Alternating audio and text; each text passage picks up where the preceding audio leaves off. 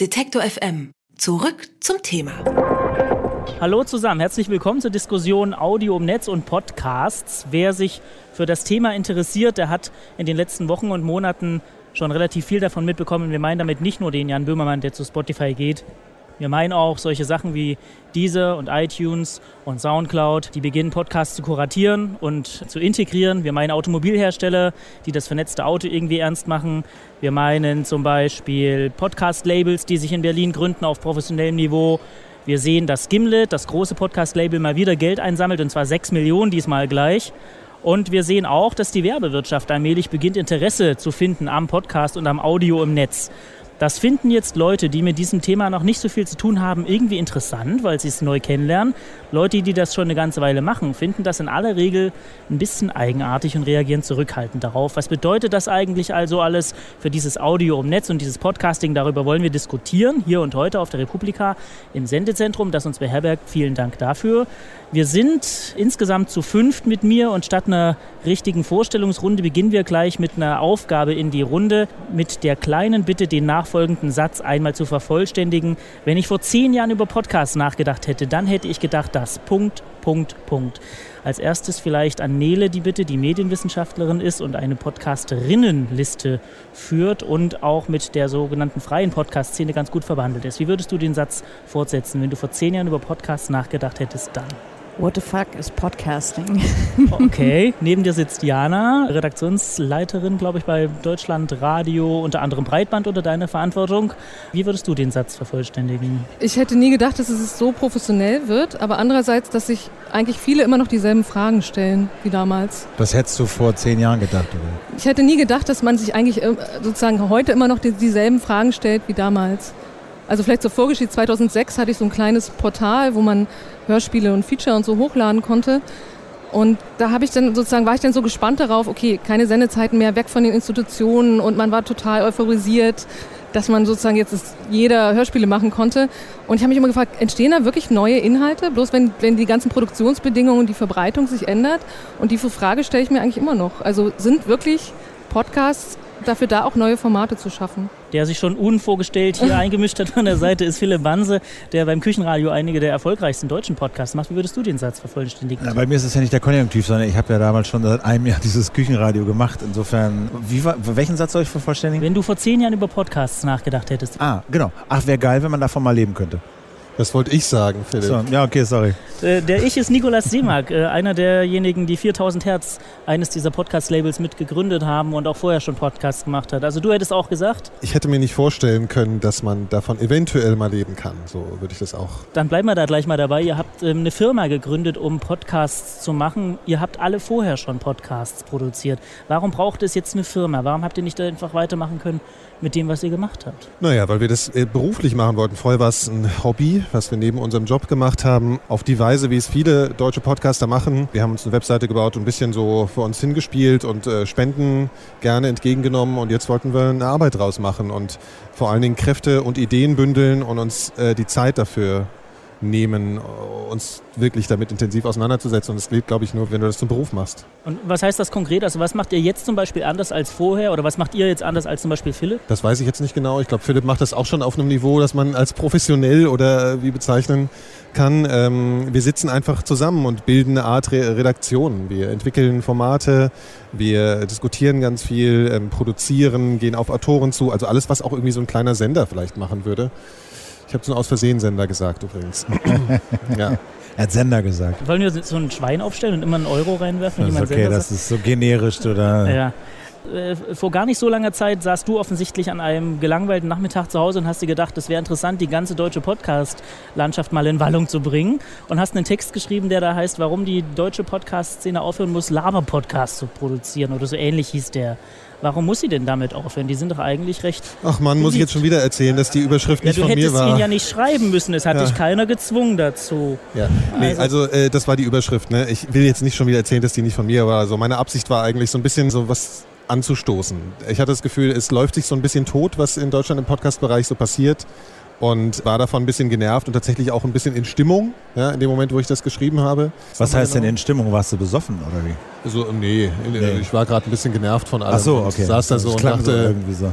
Nee, nee ich, ich, glaube, es ist auch äh, in einem Moment gewesen, wo ich, wo ich mit mir selbst auch unzufrieden war. Das ist ja auch, kommt ja auch vor in dem Text und gemerkt habe, es muss sich irgendwie strukturell irgendwie vielleicht irgendwie mal was tun. Das läuft alles immer so weiter und es ist auch eine gemütliche Szene, aber da entstehen halt eben keine neuen Inhalte und deswegen muss irgendwas Nennenswertes mal passieren. Und ich glaube, das war einfach äh, meine Stimmung in dem Moment. Und die habe ich. Nele, du bist recht nah dran an dieser Szene der freien Produzierenden. Meinst du, der Text hat einen, einen Nerv getroffen oder wie konnte das eigentlich sein, dass so ein Text, der ja doch was sagt, was vorher auch eigentlich schon viele andere Leute gesagt haben, plötzlich wirklich so ein Echo erzeugt und so ein Aufruhr? Naja, zum einen ist ja, sagen wir mal, Nikolas mit seinem Podcast auch recht sichtbar oder sagen wir mal hörbar an der Community. Äh, Mikrodilettanten oder so wird ja schon von vielen auch gehört. Das ist zum einen so ein bisschen, dass das mal jetzt jemand sagt, der wahrnehmbar ist, glaube ich, ist das eine, dass es gesagt wird innerhalb eines Mediums, das jetzt auch nicht so klein ist, also eben nicht irgendwie ein Blog-Eintrag irgendwo war, sondern schon auf einer Plattform wie Wired dann eben. Und es wurde ja, wie du schon angedeutet hast, sehr unterschiedlich aufgenommen. Es gab durchaus Leute, die gesagt haben, ja, genau, das muss jetzt mal passieren. Und dann gab es natürlich auch die ganz entgegengesetzte Reaktion, dass da Leute, die eben schon seit zehn Jahren zum Teil eben ihre Angebote betreiben und sicher auch nochmal ein anderes Verständnis von der Qualität eines Mediums oder von der Qualität dessen, was Podcasts auch ausmachen können, dessen, was äh, Podcast-Community ausmachen kann, deine Hörerschaft und so weiter, was ja dazu beiträgt, dass das Medium einfach so eine besondere Beziehung zwischen Sender und äh, Hörer, äh, Hörerinnen in dem Fall, ich habe Sender gesagt, wo ist das Phrasenschwein? Aber dass sozusagen diese besondere Beziehung eben auch eine Qualität ist, ja. Und äh, man kann jetzt, also wenn man mal so einen Blick auf die Community wirft, ich meine, irgendwie jemand, Dirk Prims hat ja neulich mal so ein Scraping gemacht von, äh, von iTunes, wie viel äh, Podcasts gibt es in, Deutsch, in deutscher Sprache. Das waren über 4000 und da glaube ich, dass man doch die ein oder andere nicht uninteressante Format- und Inhaltidee schon auch findet. Ja, es ist halt immer so ein bisschen die Frage, wer hört was, in welchen Kreisen bewegt man sich so. Und ich glaube, das war auch ein bisschen Stein des Einstoßes, lieber Nikolas, dass ihr vielleicht so euren Blick habt oder auch euren eigenen Anspruch ähm, und es dann wiederum ganz andere Cluster auch noch gibt, die auch spannende Sachen tun oder so. Also ich glaube, das war dann einfach so ein bisschen das Gefühl der Ignoranz und vielleicht auch das derjenigen, die sich lange und intensiv und mit großer Leidenschaft dem Medium widmen, eben auch abzusprechen, dass, äh, ja, dass das, was sie machen, Wert hat. Jetzt hat sich 4000 Hertz auf die Fahne geschrieben, Qualitätspodcasts zu produzieren.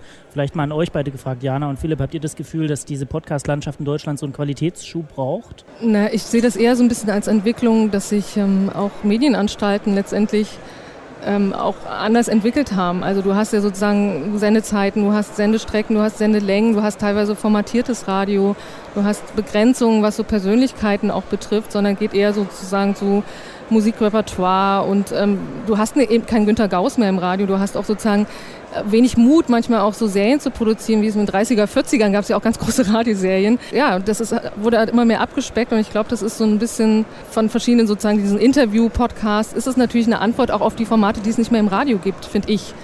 Und daher, ähm, das, was mich bei, bei 4000 Hertz war, nur dieses Neu. Ne? Also was, was ist denn eigentlich neu? Es sind natürlich ganz, ganz viele Formate, wo ich gar nicht sagen würde, die, die, die gab es noch nicht. Die sind bloß gerade nicht mehr in der Radio- oder meinetwegen auch in der Videolandschaft gerade da. Ne? Und das ist so, was kann denn wirklich neu entstehen? Macht man sozusagen einfach ein besseres äh, hat, nimmt man sich mehr Zeit? Ist es, ist es der Zeitfaktor? Ich sehe es eben nicht nur technisch, sondern ist es sozusagen eine andere Herangehensweise? Baut man eine andere Bindung auf? Aber die muss man ja auch zu den Autoren und zu den Stoffen aufbauen. Und ich finde, das ist so ein bisschen verloren gegangen. Ich merke das selber, auch wenn wir in sozusagen Deutschland Funk, Deutschland Radio Kultur, hat man noch viel Zeit für Wort. Aber selbst da, du bist natürlich auch in so einem Diktat des Outputs. Du musst jeden Tag deine Sendestrecken füllen. Du hast manchmal echt auch nicht die Zeit, Autoren ranzuzüchten. Das kostet Kraft, das kostet auch echt, man muss echt wühlen, ehe man jemanden einen Workshop mal bringt und eine Aufnahmetechnik beibringt und so. Das ist aber total wichtig, auch Arbeit an Sprache und so. Und wenn man dann aber immer verpflichtet ist, als kleiner Redakteur so einen Output zu produzieren, dann geht das verloren. Und viele Podcasts gehen genau in diese Lücke rein. Also ich verstehe das, das Qualität auch weniger äh, aus technischer Hinsicht, weil ich finde, da sind wir ganz gut alle so aufgestellt. Da ist die, die technische Qualität, was die Präsentation und Produktion angeht, die finde ich, die kann sich durchaus sehen lassen. Ich finde, wenn ich Qualität höre, dann verbinde ich das in erster Linie mit, mit Zeit. Also Zeit, die wir Macher, Macherinnen uns nehmen können für die Inhalte.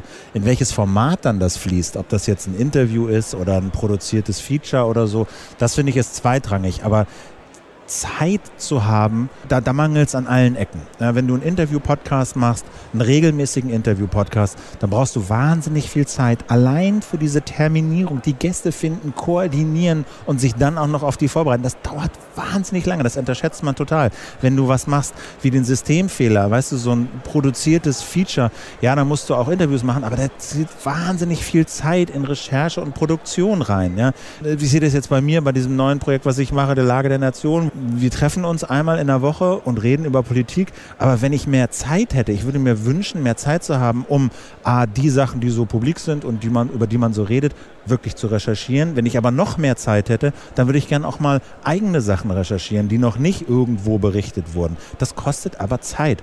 Und das verbinde ich in erster Linie mit Qualität. Und das finde ich, das ist das, was fehlt. Einfach Zeit zu haben, um sie zu stecken in alles Mögliche. Und ob das dann ein Interview-Podcast ist oder eine Dreierrunde, die sich unterhält, oder ob das ein Feature ist, was produziert wird, oder irgendwie ein ganz neues Format, was wir alle noch nicht kennen, oder ein Format, was es früher mal gab, wie ein Call-in-Radio und jetzt irgendwie mit diesen neuen technischen Rahmenbedingungen wieder aufgelegt wird und dadurch einen neuen Charme bekommt. Das finde ich ist zweitrangig. Aber diese Zeit, das verbinde ich. Mit, mit Zeit kommt Qualität. Nikolas, jetzt haben ganz viele aus der Formulierung, wir wollen Qualitätspodcasts machen, gelesen. Wir glauben, in Deutschland gibt es bisher keine Qualitätspodcasts. Vielleicht willst du mal erklären, was äh, ihr darunter versteht unter Qualitätspodcasts. Also, das war ein Satz in unserer ersten Pressemeldung. Da werden wir jetzt immer drauf verhaftet. Das ist, äh, ich weiß gar nicht, ob da neu drin stand, Jana. Ich glaube, in irgendeiner Erklärung im Podcast habt ihr das ja, mal gesagt. Das Neue sein. Erzählform. Naja. Und dann habe ich gedacht, ey, was ist das? Stehe dazu. Ja, ich meine, mit dir äh, sich darüber zu unterhalten, hat nochmal eine andere Qualität, als das so mit einer größeren Hörerschaft. Ich glaube, wir haben uns natürlich so ein bisschen darauf bezogen, dass es im letzten Jahr einfach im Podcast-Bereich, im amerikanischen Bereich, einen großen Hype gehabt, das hat jeder mitbekommen und so. Und wir haben einfach nur die Lücke gesehen, die, dass das in Deutschland einfach so nicht passiert. Das hat unterschiedliche Gründe und äh, ganz äh, strukturelle Gründe und alles. Aber wir haben einfach gedacht, wir möchten auch mal sowas starten, wie es eben Ginlet gemacht hat. Das ist das, was wir daran als neu empfinden. Und ich finde, sowas gibt es in Deutschland auch noch nicht. Und das finde ich neu. Ich rede nicht unbedingt von den Formaten, aber so wie wir das jetzt gerade machen, sehen wir jetzt ganz konkret niemand sonst. Und ich glaube, das, darauf kann man das neu beziehen. Die Qualität. Ist auch ein ja, dehnbarer Begriff. Da können wir ein bisschen, da kann man länger, lange drüber diskutieren. Philipp ja. hat schon gesagt, technisch haben wir qualitativ eigentlich kein Problem. Wenn, dann haben wir es vielleicht inhaltlich. Äh, Jana, ganz oft wird ja da das Schlagwort Storytelling in den Raum geworfen. Ihr hattet ja vor einer Weile ein Projekt, wo ihr seriell eine Geschichte erzählt habt.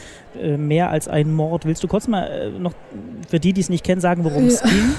Ja, mich nervt dieses Wort Storytelling, glaube ich, langsam. Ich kann diese ganzen Storytelling-Tools, weil letztendlich klar geht es um Geschichten. Und ich glaube, was diese Serie aber gezeigt hat, dass es eben nicht nur um Geschichten geht, weil sozusagen Geschichten können auch Schablonen werden. Und ich finde, Journalismus oder journalistische Formen können auch einen manchmal zwingen, immer eine Geschichte erzählen zu müssen. Und das war vielleicht so ein Versuch, eine ganz kurze Hintergrundgeschichte, es war ein Mord an einem Eritreer in Dresden im Asylbewerberheim. Und wir haben einfach versucht, diesen Mord, diese Umstände dieses Mords nachzuvollziehen. Wir sind da hingefahren mit einer Autorin und auch einem Hörspielregisseur, und haben versucht, so ein bisschen nicht mit den gängigen journalistischen Fragen ranzugehen. Wer hat es gemacht und ist er jetzt wirklich der das Opfer und der der, der Täter? Sondern haben ein bisschen versucht, so zu fragen, was macht das mit so Menschen jetzt angeklagt zu werden? Wie standen sozusagen, in welcher Community war? Hatte der Angst? Hatte der Folter und so weiter?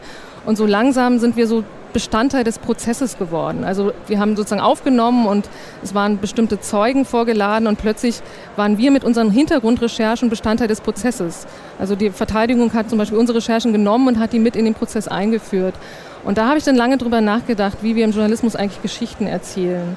Und das war es letztendlich. Es war eine Dokumentation, eine Recherche, die mir gezeigt hat, wir müssen vielleicht echt mit anderen Leuten zusammenarbeiten, wenn wir Geschichten erzählen wollen. Wir müssen vielleicht echt mal mit, äh, mit einem Drehbuchautor genauso wie mit einem Ethnologen dahin gehen und mal einen Gerichtsprozess ganz anders beschreiben, als wir das tun.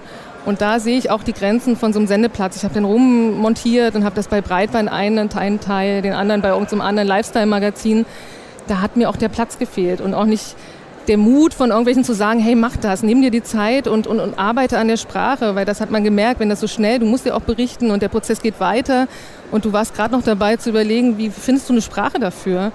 Und das ist so ein bisschen, da habe ich Lust drauf und das passiert zu wenig. Begleitend im Blog dazu hast du die Idee mal aufgeschrieben von so einem Writers Room, also wo auch so eine Netzaudiogemeinde oder so eine Podcast-Gemeinschaft irgendwie sich treffen könnte und gemeinsam an, Disku an Ideen diskutieren könnte. Warum glaubst du, so ein Writers Room, Room bräuchte es? Naja, also weil, ich meine, die großen Serien haben das ja im Fiktionalen und ähm, man merkt es aber im Journalistischen hast du das nicht. Du hast dein Handwerk, du hast deine Journalistenschuhe, du weißt, wie die Formen sind, aber du hinterfragst das eigentlich nicht. Ja, aber wobei ihr ja im öffentlich-rechtlichen Radio durchaus die Strukturen hättet. Ne? Letztlich ist das ja so ein Writers Room, ist ja eigentlich, wenn du so willst, eine gute Redaktion.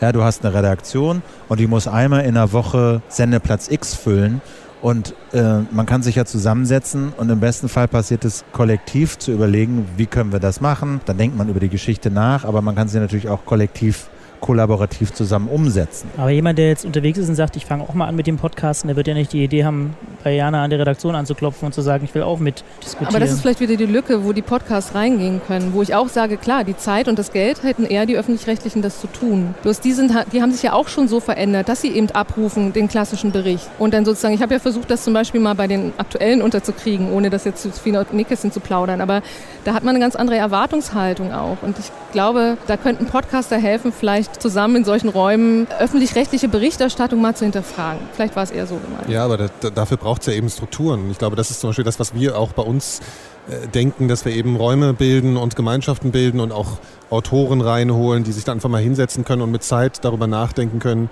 was zu entwickeln. Also aber, aber ja ihr müsst ja auch einen Output liefern. Das ist eben so die Frage. Ne? Ja, aber wir ihr müsst eine Marke aufbauen, ihr müsst ja. einen Output liefern. Ja. Und dieser Output, der kann total gut sein, weil er hilft, eine Marke aufzubauen. Andererseits nimmt dir aber auch echt manchmal die Freiheit, irgendwie nicht immer die, das zu produzieren, was man von dir erwartet. Nee, ich glaube, ich sehe das anders. Wir, wir, wir produzieren jetzt ja gerade unsere Sachen. Wir können aber gleichzeitig Leute nebenan hinsetzen, sozusagen, also sprichwörtlich nebenan und sagen, nehmt euch mal Zeit. Also gerade jetzt ist es gut, weil wir denken, vielleicht können wir euch in einem halben Jahr sogar noch viel besser bezahlen, als wir es jetzt tun. Vielleicht auch nicht. Lassen wir mal das Geld erst noch mal kurz beiseite. Aber das ist ja das, was wir, was wir, was wir irgendwie vorhaben. Oder, und das ist, ich will jetzt nicht unbedingt auf uns sehr so zeigen, aber ich glaube, solche, es braucht irgendwie eine Struktur. Und das ist was, was bei euch ja nicht passiert, sozusagen im öffentlich-rechtlichen Radio so, aber was man vielleicht dann durch eine Organisation von solchen Leuten hinkriegen kann. Dann reden wir das, jetzt wir vielleicht auch über das Geld verdienen, wo wir schon bei dem Punkt sind.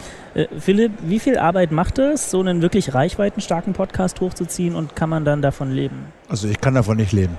Das kommt immer darauf an, was für ein Format das ist gibt ja von mir beispielsweise das Medienradio, was ich mal, mal hochfrequenter betrieben habe, was so ein Interview-Podcast war. Das würde ich natürlich gerne so in der Form oder äh, muss jetzt nicht nur um Medien gehen, aber kann auch um anderes gehen. Ne? Äh, Niklas macht das ja auch so, so ein Interview-Podcast. Das würde ich natürlich gerne einmal in der Woche machen. Aber wenn du sowas einmal in der Woche machst, ja, eine Stunde mit jemandem reden, also ich würde mal sagen, da bist du die halbe Woche damit beschäftigt. Du brauchst alleine Planung, Koordination, äh, vorbereiten, aufnehmen, äh, das alles schön aufbereiten, das ist echt ein Sack voll Arbeit. Also das, das unterschätzt man total. Ne, jetzt mit der Lage der Nation äh, ist es so, wir nehmen es am Freitag auf, das heißt, man muss ein bisschen vorbereiten, ein bisschen auf.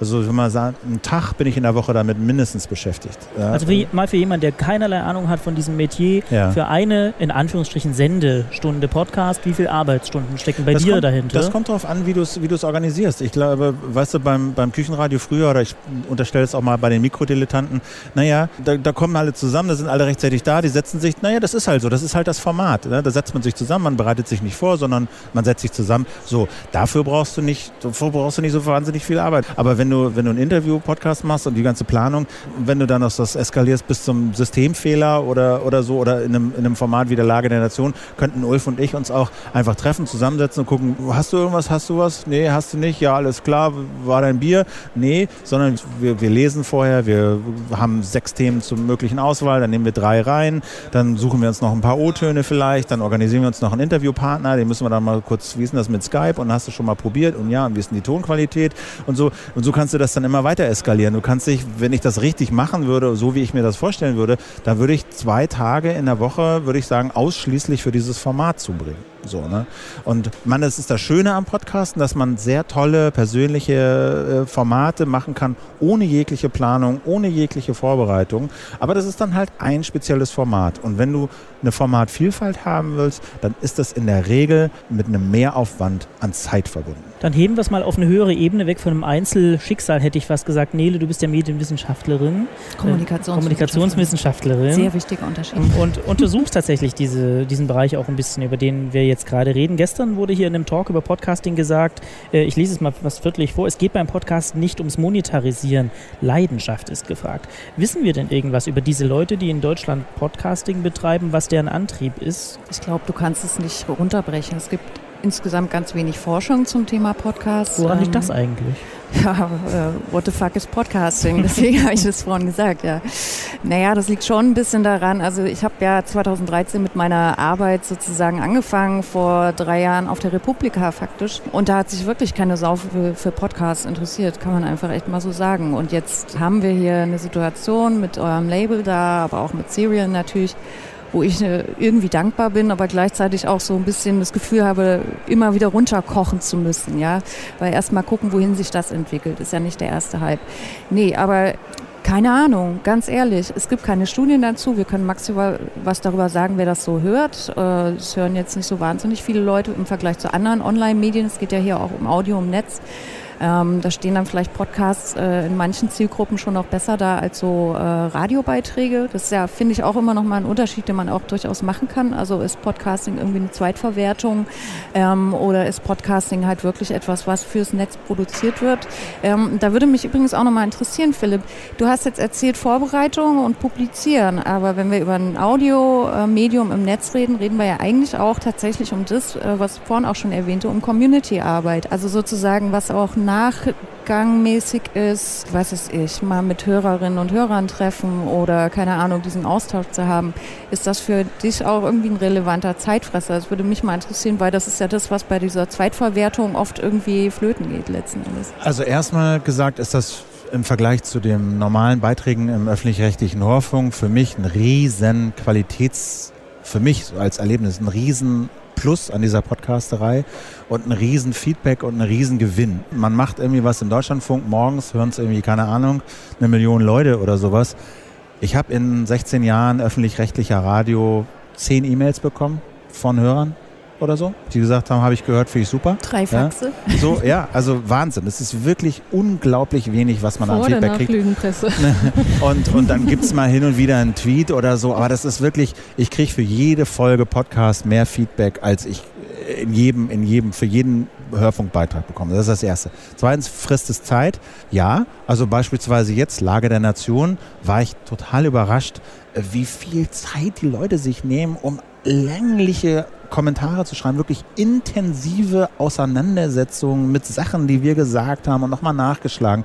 Und das führt natürlich dazu, dass man sich verpflichtet fühlt, okay, da hat sich jemand echt Mühe gemacht und wirklich ernsthaft Input geliefert. Und dann ist es natürlich, dann sitze ich morgens dann da und versuche das auch irgendwie zu beantworten und so und dann aufbereiten, zu sichten. Irgendwie, ich kann dann nicht jeden per Text beantworten, sondern man versucht es dann so ein bisschen zu sichten und zu gruppieren und dann aufzubereiten, eben auch für die Sendung. Das zum Beispiel macht mehr Arbeit, als ich gedacht hätte. Zu sozusagen, wir wollen darauf irgendwie in der Sendung dann auch nochmal eingehen, das zu gruppieren, sich nochmal genau die Argumente rauszusuchen, nochmal die Namen genau rauszusuchen und so. Also das, das, das macht auf jeden Fall viel Arbeit. Ja, ich würde es nur nochmal sagen, weil ihr zum Beispiel Detektor FM, ihr lebt ja letzten Endes auch von einer Hörerschaft, die, die sozusagen Bezug zum Produkt hat, sage ich mal, oder zu dem, was ihr da macht und das unterstützen will will. Also deswegen wollte ich nur noch mal auf diesen Punkt äh, der Hörerbindung heraus hinauf, die ja vielleicht dann doch bei den Öffi-Sachen so ein bisschen abkippt. Manchmal. Die kommen viel zu kurz. Aber eine Sache wollte ich auch noch sagen, ähm, was, wenn du sagst Reichweite und interessiert sich keine Sau dafür, ähm, was mich auch mal sehr interessieren würde, wäre und was ich meine These ist, dass ganz viele Podcasts, ja, die, wenn man so die nackten Zahlen sieht, erstmal, wo man sagt, hat jetzt aber nicht so viel Reichweite, ja, also wenn du sagst, dass ich, die Großen haben jetzt vielleicht 40, äh, 50.000 Hörer in Deutschland, die dazwischen irgendwie 10, 20 und ich würde mal behaupten, dass viele Radiosendungen, die im öffentlich-rechtlichen Rundfunk laufen, und nicht zur Primetime laufen, also morgens um sieben im Deutschlandfunk, sondern normale Radiosendungen im öffentlich-rechtlichen Radio um 14.30 Uhr, die haben weniger Hörer. Bin ich ziemlich fest von überzeugt.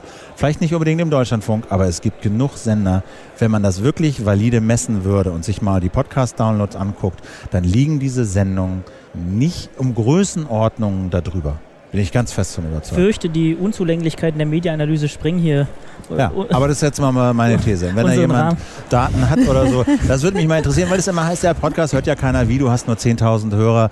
Irgendwie, wie kann das denn sein? Irgendwie äh, 20.000 Hörer, guck dir doch mal YouTube an, wie viele Millionen dazu gucken und so weiter. Wenn man das mal vergleicht mit geschweige denn irgendwelchen Feature-Produktionen, die nachts um halb elf laufen.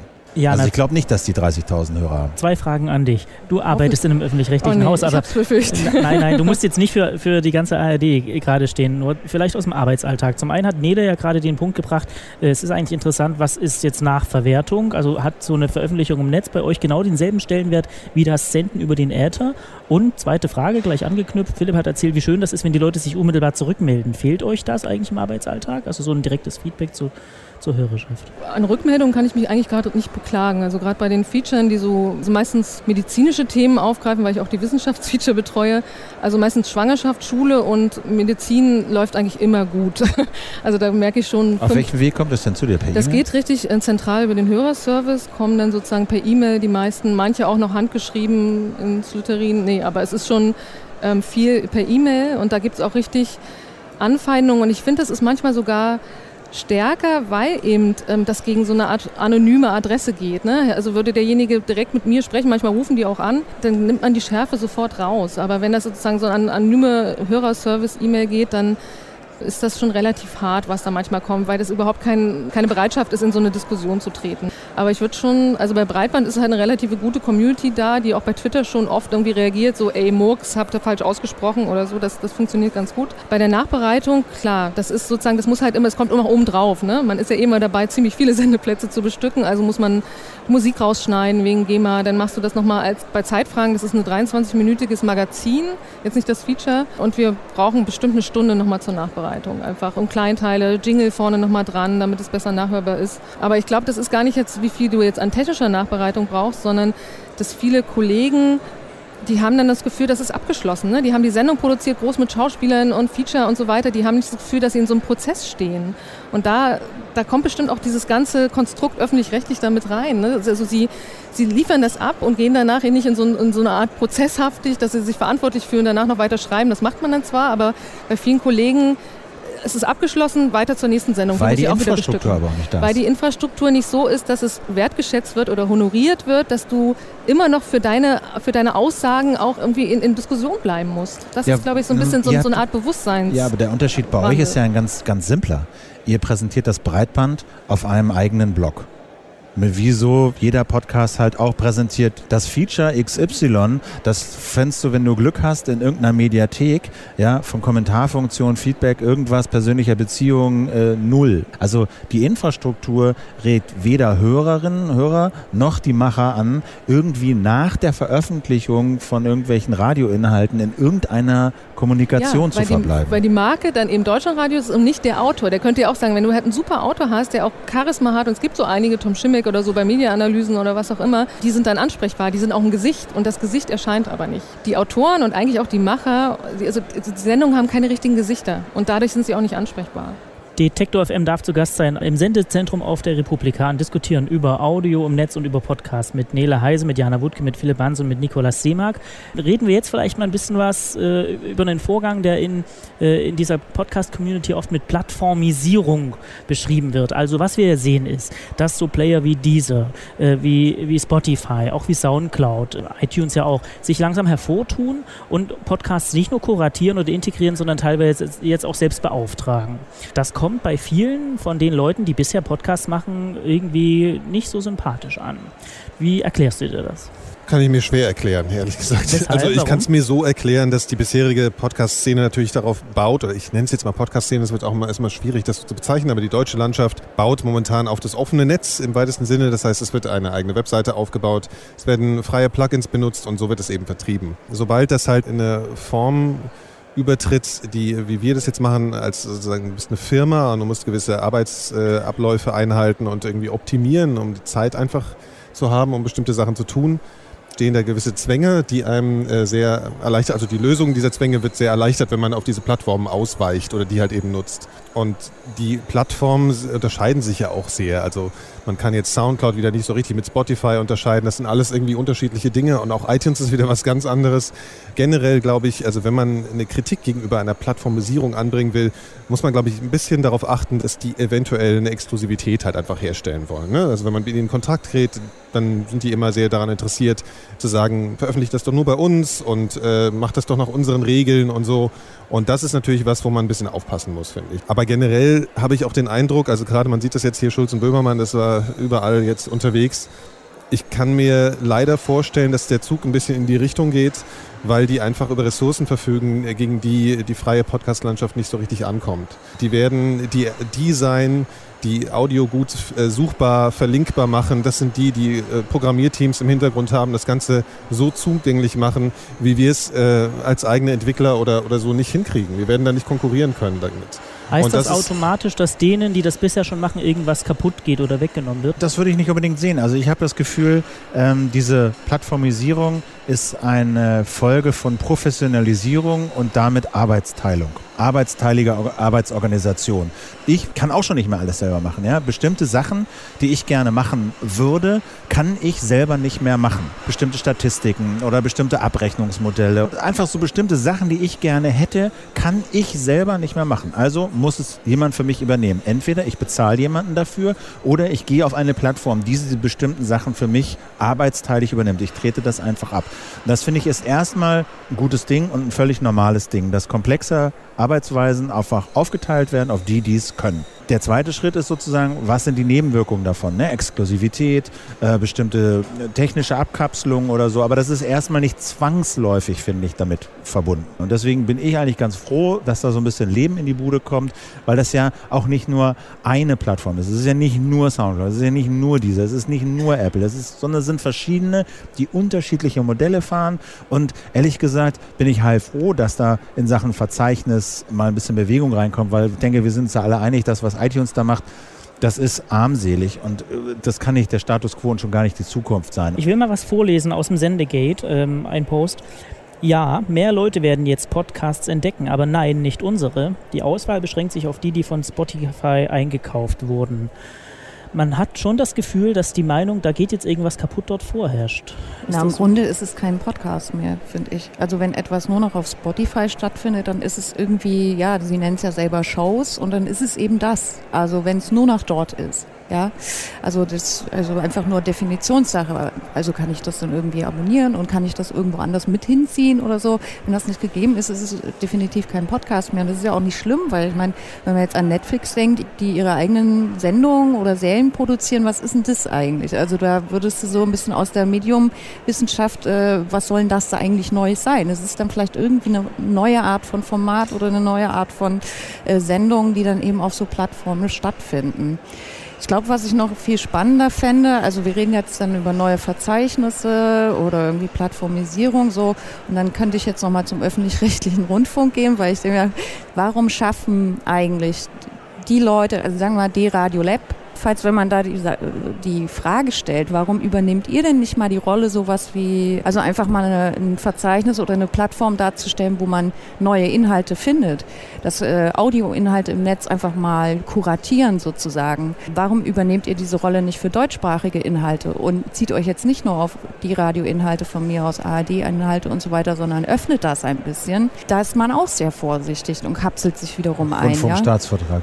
Pro naja, Aber die, ja, gut, ich weiß nicht genau. Also, also vielleicht also kann man so ein bisschen. Ja, dann müsste man halt äh, wirklich dann an, richtig an die harten Sachen und müsste eigentlich Grundversorgung nochmal neu definieren. Also da muss man sagen, was ist Grundversorgung im Digitalen? Gäbe es ja auch eine Möglichkeit, sozusagen so einen kleinen Prozentsatz der Gebühren sozusagen genau für solche Zwecke zu verwenden. Ne? Aber dann kann man eben nicht nur Podcast-Verzeichnisse fördern, dann könnte man auch Wikipedia-Anteile und irgendwie sozusagen öffentliche mediale Gemeingüter fördern. Ne? Na, du kannst es schon auf Audio begrenzen. Du kannst schon sagen, pass mal auf, da gibt es sowas wie dieses wie das Podlove-Projekt. Wenn du dir die Audioplayer auf deutschlandradio.de anguckst, dann äh, siehst du schon den qualitativen Vorsprung von dem, was die freie Szene da rausgebracht hat.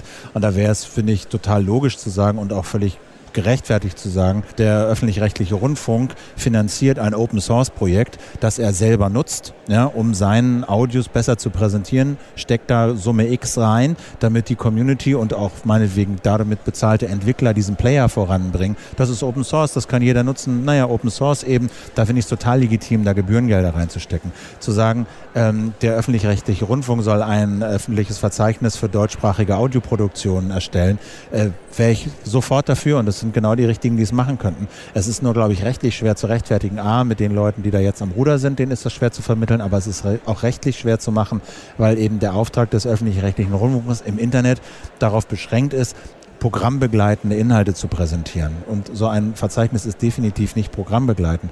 Also ich finde die Idee gut. Es gibt sicherlich auch viele, die das gut fänden, aber der rechtliche Rahmen dafür ist einfach nicht da. Also muss man mal angehen. Also genau, das, das muss man angehen, aber da, da musst du ansetzen. Also das geht, so, das geht sozusagen an die, an die, an die Grundfesten des, des rechtlichen genau. Auftrags von öffentlich-rechtlichem Rundfunk. Aber den Bogen mal wieder geschlagen zur sogenannten freien Szene. Es gibt ja öffentlich-rechtliche Anstalten, die mit Spotify zum Beispiel kooperieren. Bayerischer Rundfunk, glaube ich, auch ein paar andere sind in Gesprächen. Warum soll denn jetzt ein Produktmanager bei Spotify das Gespräch mit einem freien Produzenten suchen, wenn er hochqualitative öffentlich-rechtliche Produktionen integrieren kann? Also wo liegt da der weil er, das, weil er, glaube ich, gesehen hat, was Netflix machen kann, wenn sie attraktive Inhalte exklusiv auf ihrer Plattform haben. Also wenn es ihnen gelingt, attraktive Produzenten aufzubauen, die halt noch keiner kennt und die nirgendwo untergekommen sind, die aber eine super Idee haben und denen sowas wie ein Audio House of Cards oder sowas gelingt. Aber das Schlagwort heißt exklusiv. Also würdest du dich mit dem Küchenradio exklusiv bei Spotify einkaufen lassen? Hängt, oh, die Kritik. Hängt, äh, die Frage stellt sich ja nicht, aber das, das hängt von Na, den. Ich stelle die Frage jetzt schon. Ja, genau. Du, du stellst die Frage, das hängt von den, das hängt total von den Konditionen ab würde ich sagen. Das hängt echt von den Konditionen ab. Weißt du, kriegst du ein Feed, kriegst du, wie viel Geld kriegst du, wie viele Freiheiten hast du, kommst du raus. Das, ist, das würde ich jetzt nicht so potenziell ablehnen, weil, weil, weil, weil, die, weil die Spannbreite von dem, was man machen kann äh, und was da denkbar ist, so groß ist, ähm, dass ich jetzt nicht sagen kann, nein, ich würde es auf keinen Fall äh, exklusiv machen. Ja?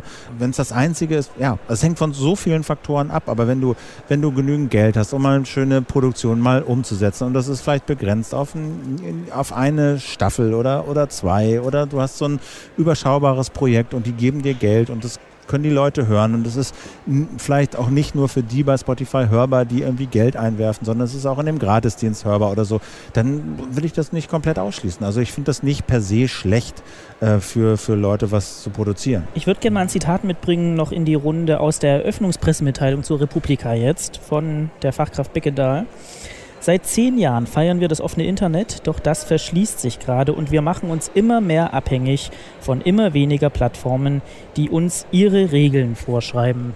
Nikolas, ihr habt auf Soundcloud gesetzt, jetzt haben wir vor nicht so langer Zeit erlebt, dass das mit den Feeds dann da plötzlich nicht mehr funktioniert hat. Haben die Bedenkenträger recht? Schwieriges Beispiel. Ja? also, ich kann das äh, nicht liegen lassen, das nicht zu verstehen. Äh, insofern, als äh, du dich, äh, wenn du irgendwo Dateien ablegst im Netz, du dich immer von irgendeiner Infrastruktur abhängig machst, die kann auch mal die Grätsche machen. Das ist jetzt auch bei Soundcloud passiert. Mir ist vorher auch mal passiert, dass, irgendein, dass mein Serverbetreiber vorher mal einen Tag Pause gemacht hat. Äh, Soundcloud ist nicht besonders groß darin, das vorher gut zu kommunizieren, weil es war ein ganz normaler Wartungspause, die sie eingelegt haben, aber ist jetzt erstmal egal. Ja, das hätte man das aber ist, schon erwarten können, oder? Ja, ja, das, ja, ja, ja, darüber wir uns jetzt noch fünf Minuten drüber aufregen, aber ich glaube, das ist egal. Es geht ja so um eine höhere Frage jetzt. Du hast, wo fängst du an zu sagen, das ist jetzt nicht mehr in Ordnung. Also ich glaube, du musst versuchen zu schauen, wo spiele ich noch mit und wo spiele ich nicht mehr mit. Und äh, also ich finde das ein bisschen schwierig, da so, so, so irgendwie fundamentalistisch zu sein. Ja. Also die Frage doch bei diesen Plattformen ist, also das, was ja auch in der Pressemitteilung angeklungen ist, ne, dass sozusagen immer mehr Inhalte nicht über das freie Web per, per URL zu erreichen sind, sondern in irgendwelchen Container landen, wie Facebook oder, oder, oder, oder Twitter und dass du natürlich auf kein Spotify-Lied wirklich linken kannst oder so. Ja. Aber bei, bei Soundcloud geht das. Da hast du eine URL, das, das, das ist im öffentlichen Web verfügbar. Da sind eher so Fragen, wie groß ist deine irreversible Abhängigkeit? Ja, also wenn du dir, wenn du Podcast meinetwegen auf YouTube postest, ja, mit irgendeinem Bild dabei, so, und da sammelt sich eine riesen Community an und du hast auf einmal all deine Hörer auf YouTube und YouTube sagt irgendwann, nee, nur Audio ist blöd, schalten wir ab. So, dann hast du deine ganze, deine ganze Community hängt auf YouTube, ja, und die kriegst du da nicht raus, die kriegst du nicht exportiert. Du kannst ja schwer irgendwie einen Redirect bei YouTube einbauen auf deine neue äh, Audioplattform. Das sind eher so Sachen, weißt du, so Community Building auf solchen Plattformen, da entsteht eine große, irreversible, äh, finde ich, Abhängigkeit. Facebook ist ein anderes Beispiel. Wenn du auf Facebook eine Community aufbauen willst, heißt das heute, du musst da Geld einwerfen. So, das ist einfach so. Und da muss man sich dann fragen, will man das, ist es einem das wert, wenn Facebook irgendwann mal sagt, Audio Only ist doof, irgendwie dann hast du da dein Geld eingeworfen, deine Community hängt da und du kannst wieder bei fast null anfangen. Äh, wobei man muss da, glaube ich, auch einen Blick drauf haben. Also es ist schon so, dass wir jetzt beobachten, Soundcloud ist ja gleichzeitig eine Plattform wie YouTube. Also es ist beides. Ne? Wir können das sozusagen mal uns einbinden. Es gibt aber auch Leute, die das nur auf Soundcloud finden und dann da hören. Was passiert, wenn wir da jetzt weggehen? So, ne? Dann ist es schon so, dass man sagen kann, die Leute finden uns einfach nicht mehr. So. Das heißt, wir müssen innerhalb der Inhalte dann auch darauf hinweisen, dass wir nicht ein Soundcloud-Phänomen sind, sondern da und da eben äh, verortet sind. Und ich glaube, das sind einfach diese Sachen. Man muss das einfach kommunizieren. Und man muss mit, mit, mit anderen Plattformen dann auch einfach tatsächlich äh, was aushandeln. Um Spotify jetzt zu nehmen, wir sind da ja jetzt auch drauf. Wir haben da eine Weile diskutiert ne, was da so die Bedingungen sind. Und dann haben wir eine Lösung für uns gefunden, die, die wir okay finden. Und das kann jeder dort das anklopfen kann, und mit denen diskutieren. Du kannst also grundsätzlich kannst du anklopfen, kann, kann jeder. Ne? Ähm, äh, Spotify ist gleichzeitig aber auch als Firma wiederum nicht verpflichtet, mit jedem zu sprechen. Das kannst du denen ja schlecht aufzwingen. Nehmen wir uns zum Ende noch ein paar Minuten, um über die zu reden, die das alles machen. Die Podcasterinnen und Podcaster und die sogenannte Szene in Deutschland. Nele, du führst seit, ich glaube, zwei Jahren eine Liste über weibliche Podcaster in dem Fall. Was tut sich denn auf der Liste? Ist da Bewegung im Spiel? Wird es langsam besser? Wird es ein bisschen ausgeglichen? Äh, nö, die äh, Liste wächst und gedeiht. Da sind teilweise ein paar alte Angebote drauf, aber es ist äh, ganz schön zu sehen, dass doch in den letzten ein, zwei Jahren auch viele Angebote äh, quasi neu entstanden sind. Äh, wobei manchmal vielleicht der Trick ist, oh, wir holen uns noch eine Podcasterin mit dazu. Aber das ist okay, damit äh, kann ich auch irgendwie ganz gut leben, weil es geht ja so ein bisschen darum, Perspektivenvielfalt äh, hochzuziehen. Ähm, aber ich sag mal, solange dann, wenn wir über Podcasting 2016 reden und in irgendwelchen ähm, Beiträgen dazu, Presseberichterstattung und so weiter, äh, die Top 10 Podcasts in deutscher Sprache, die ihr hören muss, äh, solange da keine Frauen äh, oder Podcasts von Frauen stattfinden. Ist, glaube ich, ich fast nicht der Fall, oder? Ja, ja, das sind dann aber vielleicht immer so die gleichen äh, Schlaglichter, die da rausgenommen werden. Es ist schon sehr schade, weil die Angebotsvielfalt ist immens und auf der Liste sind ja auch nicht jetzt nicht nur rein, äh, sage ich mal, von Frauen produzierte Angebote, aber ich finde gerade bei so bestimmten geekigen Themen oder so finde ich es total cool, wenn Frauen sich da auch zu äußern und in der Öffentlichkeit einfach äh, vielleicht nochmal so ein bisschen äh, ein anderes Blick äh, oder einen anderen Blick drauf werfen. Also für mich ist ja Podcasting äh, da einfach auch mediale Teilhabe. Da ist dann die Plattformisierung vielleicht ein bisschen schwierig, ja, ähm, wenn, wenn Tools äh, die sozusagen ja, Teilhabe ermöglichen, so ein bisschen verschwinden zu drohen, das fände ich schon schwierig. So. Aber ich finde es auch genauso schwierig, wenn Leute, die einfach, weil es sehr einfach geht, dann auf Soundcloud hosten, genau in so einer Scheißsituation stecken wie ihr, weil das will halt keiner. Das kann ich als Hörerin, ich war ja auch betroffen jetzt am Wochenende. Ich fand das nicht gut. Da fände ich es halt wichtig, dass wir vielleicht, und das ist auch die Absicht zum Beispiel von den Podcast-Partinnen, die ich ja mitbegründet habe, dass wir Leuten auch einfache Wege zeigen, wie sie veröffentlichen können. Da fände ich es schon wichtig, dass, äh, ja, dass die Hürden niedrig bleiben oder zumindest niedrig gemacht werden werden. Aber von irgendwoher muss dieser Schnack von der Podcast ist was, was in der Nische rumdümpelt und von weißen, so mittelmäßig mit ihrem Leben zufrieden seienden Männern gemacht wird, die über Technikkram reden und dabei Bier trinken. Von irgendwo muss das doch kommen. Naja, es gab von Ole Reismann gab es einen Artikel im August 2014. Und daraufhin hatte ich die Frage gestellt, welche Podcasts kennt ihr denn eigentlich, wo Frauen mitmachen? Also das war eigentlich der Anstoß und jetzt ist Gegenstand meiner Doktorarbeit eigentlich dieses Feld. Und da kann man ja nochmal die Frage stellen, welche Podcasts hören dann halt Journalisten zum Beispiel. Also das ist ja auch immer so ein bisschen selbstreflexives Feld sozusagen. Ähm, da, deswegen glaube ich, ist auch zum Beispiel der Fokus auf US-amerikanische Podcasts, äh, wenn es so Medien in der Mediendarstellung geht, ja auch ganz stark oder wird so ganz stark hervorgehoben, ja, wo man so sagen kann, ja, es gibt hier aber Leute, ganz viele Podcast-Hörer, die sind mit dem Angebot hier sehr zufrieden, die vielleicht auch gar nicht eine Affinität zu englischen, englischsprachigen Angeboten haben. Das heißt, es ist, glaube ich, auch immer noch mal so eine eigene Bubble, die da ist und die da vorherrscht.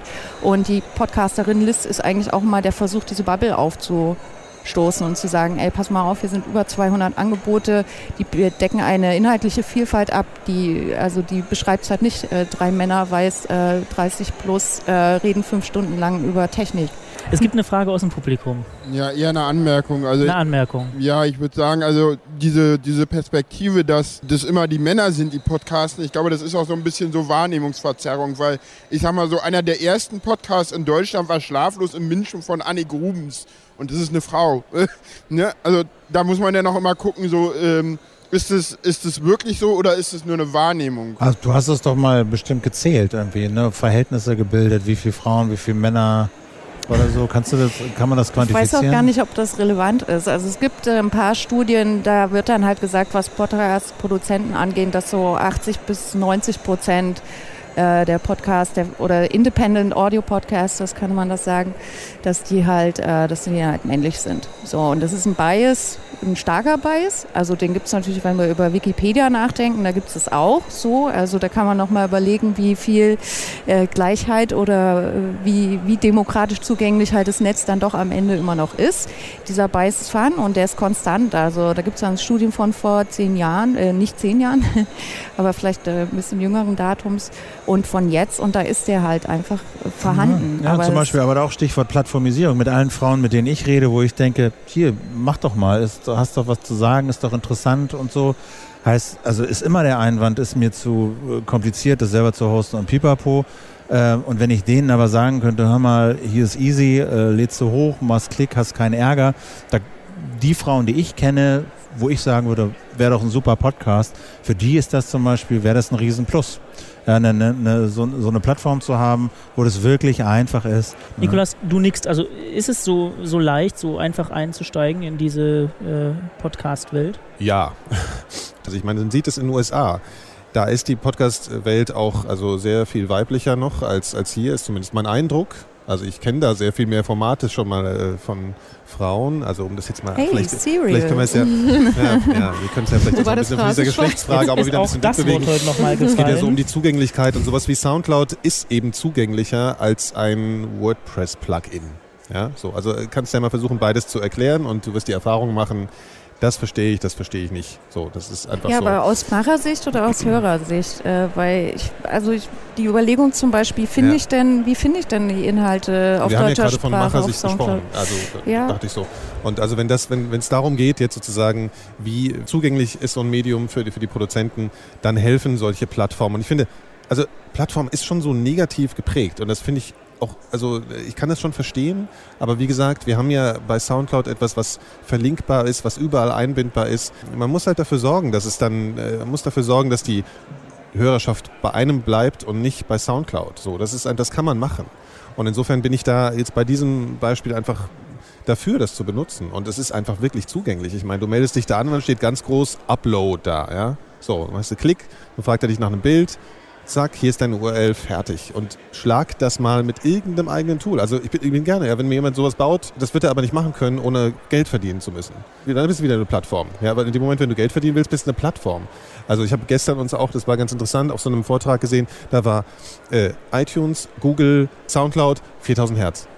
So, weißt du, du bist sofort irgendwie oh, da, da, ist irgendwas exklusiv und da ist irgendwas, das ist sofort irgendwie schwierig und ich kann das irgendwie nicht so ganz verstehen. Also, also im Vorgespräch hast du mir mal gesagt, dass ein Stück weit diese sogenannte Szene auch selbst dran schuld ist, dass man das Gefühl hat, das ist eine Bubble, man kommt da nicht rein und auch jemand, der zum Beispiel Werbetreibender ist oder irgendwie neue Formen sucht, hat da keine Anknüpfungspunkte. Hast du das Gefühl, dass diese Szene offenen und Fortentwicklung und Neuentwicklung nicht wirklich offen gegenübersteht. Also ich finde es schwierig, sowas grundsätzlich zu sagen. Ich habe das Gefühl, dass es an ein paar Stellen ein bisschen ideologisch zugeht und generell würde ich jetzt nicht einer Masse von Menschen äh, so eine Zuschreibung äh, machen, aber ich habe den Eindruck, dass sich da ein bisschen mehr äh, zu sehr beklagt wird manchmal. Ähm, man ist nämlich auch flexibel eben, wie man diese Plattform nutzt ja? und dass man eben dafür sorgt, dass man sich nicht so sehr abhängig davon macht. Das, das kann man tun. Und prinzipiell finde ich es einfach wirklich interessant, äh, das ist jetzt so ein kleiner technischer Aspekt, wie jetzt auf diesem Soundcloud ein Tagesausfall rumgeritten wird. Ich kann mich gar nicht daran erinnern, wie oft mir meine ganzen freien Tools in den letzten sechs Jahren Podcasts abgeraucht sind und irgendwie nicht mehr funktioniert haben. Diese eigenen Tools, als wären die nicht störanfällig so. Also das sind, das sind Sachen, die, die passieren ja, halt mal. und ich glaube, diese, diese Diskussion um die Plattform, das ist auch so eine das ist so eine Stellvertreterdiskussion dafür, dass es eine, eine, eine Szene gibt, die seit zehn Jahren in Deutschland, sagen wir mal, sehr langsam gewachsen ist und in, in der Geld eigentlich keine Rolle gespielt hat, in der geschäftliche Interessen eigentlich keine Rolle gespielt haben. Ist das ja, gut oder schlecht? Denn, Also- nee, ich sag nur, so das, das ist, die Kultur. Ne, man kennt sich und das, das, das war einfach nicht so ein, das war einfach nicht so ein Thema. Jetzt steigt das Interesse, jetzt entdecken äh, ne, Unternehmen, Werbeindustrie, Vermarkter, entdecken dieses Metier und kommen mit ihren bisher unbekannten Interessen und, und, und in dieses System, in diese Kultur rein. So. Und dass da Reibung entsteht und dass natürlich da neue Interessen äh, aufkommen, die, die die mit der alten Kultur in Reibung stehen ja, und dass das nicht alle sofort beklatschen, äh, das ist, finde ich, das ist, finde ich, klar. Und das ist einfach so ein, so ein Wachstumsprozess. So. Und da ist diese Diskussion um die Plattform, ist halt so ein Stellvertreterding mit dieser Kulturreibung. Wir sind eine, eine selbsterhaltende Szene, die so gewachsen ist, plus hier kommen Unternehmen, die wollen damit Geld verdienen. Dass das zur Reibung führt, ist klar. Und diese Plattform ist halt der sichtbarste, äh, sag mal, die, der sichtbarste Player, die da, die, die da jetzt so reinkommen. Äh, und eine Sache, also das mit dem, dass es nie um Geld ging, das finde ich ist, ja, ja, klar. Ähm, ich weiß schon, was du meinst. Andererseits ist es aber so, dass die großen Player, nenne ich sie jetzt mal, also Tim, der hinter uns sitzt, oder die großen erfolgreichen äh, Podcaster durchaus äh, beträchtliche Summen an Geld verdient haben mit, äh, mit Podcasting in den letzten Jahren. Und die haben im Übrigen auch eine Plattform benutzt und die heißt Flatter. So. Und äh, da gab es auch eine gewisse Abhängigkeit. Da, könnte, da, hätte auch diskutiert werden können, wie geht denn das? Aus irgendeinem Grund wurde es da nicht getan, äh, weil man halt Alternativen hatte wie eine Banküberweisung. Man hat aber auch zu Soundcloud Alternativen. Also da muss man sich schon wundern, warum kommt denn jetzt das, äh, das Thema auf einmal so hoch? Das wollte ich, da wollte ich nur mal hinweisen, also dass da durchaus auch über diese ganzen Spendmodelle, wo man auch sagen muss, da ging es noch viel mehr um Geld. Bei Flatter wurden 20 Prozent oder wie viel es waren einfach von Flatter eingesagt. Das hat irgendwie niemand gestört. Mich So, erinnert also das ein sind so bisschen diese Diskussion an so 1995. So, ähm, es gibt ein paar Leute, die leben seit 20 Jahren im Internet, ja, nutzen IRC und Terminal und äh, so. Und auf einmal kommt da das www daher und überall sind auf einmal Knöpfe und das, was ich früher mit Texteingabe erwirken konnte, da reicht mir heute ein Klick. Und auf einmal kommen Werbeleute vorbei und es gibt Leute, die irgendwie noch nie im Internet waren und jetzt auf einmal Geld damit verdienen wollen. Das ist so eine ähnliche Diskussion. So Kommerzialisierung einer digitalen Kultur. Dass das nicht reibungsfrei verläuft, wundert mich nicht. Jana. Da gibt es eine Frage, ganz kurz für dich. ah, oder? das habe ich nicht gesehen, Ja, Entschuldigung. deswegen, ja. Ähm, vielleicht einfach mal einen, einen äh, willkürlichen Kommentar. Ich wollte euch äh, danken für das, was ihr macht. Ich wollte euch, auch wenn es egal ist, dass es von mir kommt, aber gerne Mut zusprechen, dass ihr weitermacht. Ich höre immer wieder so ein halb verdruckstes Nachfragen. Ja, über, über Marketing oder äh, Sponsoren haben wir auch schon mal nachgedacht, aber wir trauen uns nicht so recht. Wie würdet ihr denn das finden? Und es gibt immer so viel negatives Feedback, wenn wir das ansprechen und so. Und ich würde sagen, das ist meine persönliche Sicht. Ich würde mir wünschen, dass die Leute da offensiver rangehen, sich mehr trauen, dass auch mal was schiefgehen kann, ist mir egal. Also solange ich jetzt nicht auf 20 Minuten viermal jeweils eine Minute äh, da was reingeleiert bekomme, sondern, weiß ich, äh, bei Football Weekly wird dann der Sponsor einmal witzig reingesungen oder so, ja, wo, wo sich jeder überlegen kann, wie erwähne ich meinen äh, Sponsoren oder so. Das, das stört mich nicht. Ich bleib am Ball, ich will euch hören, ich will, dass ihr weitermacht, ich, ich gönne euch das, äh, dass ihr damit umgeht. Und, und natürlich gibt es diese Verdrucksten, wir machen das schon so lange und jetzt kommen da neue Leute und so. Und dann hat man mehr Vielfalt, hat man aber auch viele Dinge, über die, die man sich ärgert. Und ich würde mir halt ähm, weniger Schüchternheit wünschen. Also einfach äh, mal machen und, und also ich verzeih euch da viel. Also äh, legt einfach weiterhin los und ähm, ja. Motivierende Worte, Dankeschön.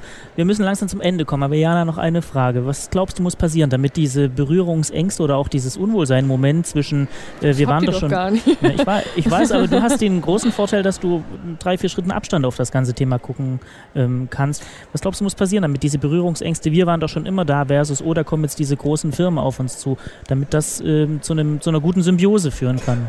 Ja, also ich, ich glaube sozusagen, es kann dem Medium einfach nur gut tun. So eine, also eigentlich alles, was gesagt wurde, so eine Heterogenität an Angeboten kann sozusagen dem Audio, an dem wir alle interessiert sind und was ein unwahrscheinlich starkes Medium ist, nur irgendwie zu mehr Vielfalt verhelfen und zu mehr Akzeptanz. Und es gibt ja auch so einige äh, Tendenzen, dass Audio auch auf YouTube eine größere Rolle spielt und so weiter, glaube ich, ähm, sind wir da noch weit von entfernt, in den gleichen Ligen zu spielen. Und das kann eigentlich sozusagen nur gut tun. Und was meinst du, wie weit der Tag noch entfernt ist, an dem du das erste Mal von einem deiner Autoren hörst, ich kann die Schicht nicht machen, weil Audible oder Spotify Das oder ich XY zahlt besser? Ach, tatsächlich. Also ich glaube, das wird eher darauf zukommen, dass man ganz genau gucken muss, wo Innovation entsteht und wie kann man auch gute Autoren halten und wie viel investiert man da. Ich glaube, da werden sozusagen 4000 Hertz und andere Label genauso drauf zukommen, wie kannst du Autoren halten und wie viel Entwicklungsarbeit kannst du eigentlich leisten. Und natürlich sehe ich da die Aufgabe eher beim öffentlich-rechtlichen, aber das darf man auch nicht unterschätzen. Das ist sozusagen so eine Bindung von Autoren, ähm, das ist schwer, schwer herzustellen. Das haben Verlage gehabt, genau wie Filmproduktionsfirmen. Das, das wird sehr schwierig. Und da muss man auch gucken, wie so punktuelle Sachen, die jetzt darüber hinausgehen, selber Content zu, zu produzieren, sondern ich würde mir ja wünschen, dass ihr zum Beispiel auch ein bisschen besser noch kuratiert, ne? dass ihr sozusagen das Gefühl habt, da ist eine Marke, da, da habe ich ein Gefühl für den Stil und ihr habt echt ausgewählt und da kann ich hin. Ich gehe eben nicht in ein 4000 Podcast-Verzeichnis, sondern ich habe sozusagen eine Auswahl von 10 richtig guten oder meinetwegen 15 richtig guten Podcasts und ich erkenne dahinter eine Handschrift. Das würde ich mir fast noch mehr wünschen, dass ich so gute Audio kuratierte Plattformen haben. Gar nicht so viel. Also mir reichen da manchmal auch echt 20 schöne, wie bei Love and Radio oder was auch immer. Irgendwie so. Wissenschaftspodcast.de.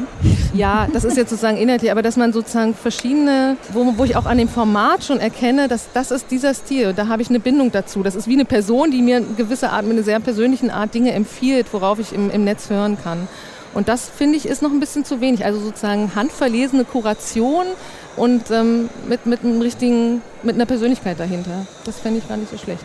Dann danken wir herzlich dem Sendezentrum und dem Sendegate und den Leuten, die hinter uns sitzen und dafür gesorgt haben, dass das hier funktionieren kann. Ich danke auch euch Vieren ganz herzlich. Wir haben mit einer Fragerunde begonnen. Wir wollen vielleicht auch mit einer Fragerunde enden. Wenn wir nochmal in zehn Jahren zusammensitzen, wie hat sich dieses Thema Podcasting äh, und Audio im Netz dann entwickelt? Welche Hoffnungen, welche Ängste habt ihr vielleicht? Und wir machen es diesmal der Fairness halber andersrum. Nikolas, zuerst. Ich glaube, das Wort Podcasting oder Podcast wird dann nicht mehr existieren. Ich glaube, dann haben wir sind wir auf, einem, auf einer Ebene, dass wir einfach von Audio sprechen und äh, viel mehr kann ich dazu gar nicht sagen. Ich glaube, Podcast ist ein äh, Begriff, der auf was basiert, was heute schon eigentlich ein bisschen outdated ist, beziehungsweise wo man jetzt schon merkt, dass das aufgebrochen wird.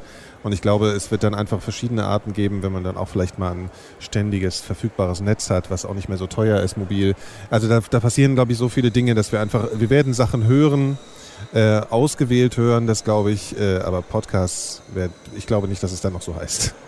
Ich glaube auch, dass das irgendwie Radio oder Audio heißen wird und dass es äh, neben dem öffentlich-rechtlichen Rundfunk äh, eine Menge erwachsener äh, Produzenten äh, gibt und der öffentlich-rechtliche Rundfunk in vielen Dingen äh, wichtiger Infrastrukturdienstleister sein wird. Jana, wenn wir in zehn Jahren über Audio und Podcast reden, dann Ja, wahrscheinlich auch nicht so stark über Podcasts. Ich habe total Lust so auf Audio aus Spielen und auf so fast so richtig personalisiertes Audio. Ich wünsche mir mal einen Podcast, der nur für mich produziert wird und dann lege ich 500 Euro hin und dann redet mir einer sozusagen seine selbstgemachte Geschichte. Und also ich habe das Gefühl, Audio muss also oder kann vielleicht noch so in ganz komischen Medienformen auftauchen, wo es dann wieder zurückgespiegelt wird. Also was ich aus VR raus und dann direkt zu dir und dann nennt man das nicht mehr Podcast, sondern VR-Audio. Wenn ich, ich habe vorhin nachgedacht, Snapchat für Audio ist eigentlich lineares äh, Radio gewesen. Ne? Also Snapchat, was sozusagen Audio, was wieder verschwindet, war ja eigentlich mal versendetes Ich habe Snapchat nicht Radio. verstanden. insofern, ja. Egal. Nele, du darfst noch antworten. Wenn wir in zehn Jahren über Podcasts diskutieren, was ist dann? Also ich glaube, es werden Grenzen ver verschwimmen. Also so die Frage, so was ist Audio, Video äh, und so weiter. Erstmal das, aber natürlich würde ich mir wünschen, dass in zehn Jahren irgendwie man sich nicht mehr so schlimm beschnüffelt und anguckt, sondern dass man nebeneinander steht und arbeitet daran, dass Audio weiter funktioniert im Netz. Ich äh, hoffe, dass dann, äh, dass dann meine Liste sich mal mindestens verdoppelt hat. Äh, und äh, ja, nee, also ich weiß nicht, meine Doktorarbeit könnte fertig sein in zehn Jahren. In zehn vielleicht. Jahren. Na, da drücken wir alle Daumen. Ambitioniert.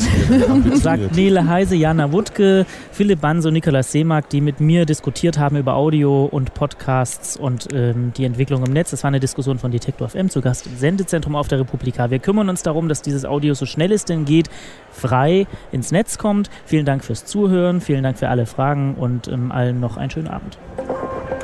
Alle Beiträge, Reportagen und Interviews können Sie jederzeit nachhören im Netz auf detektor.fm.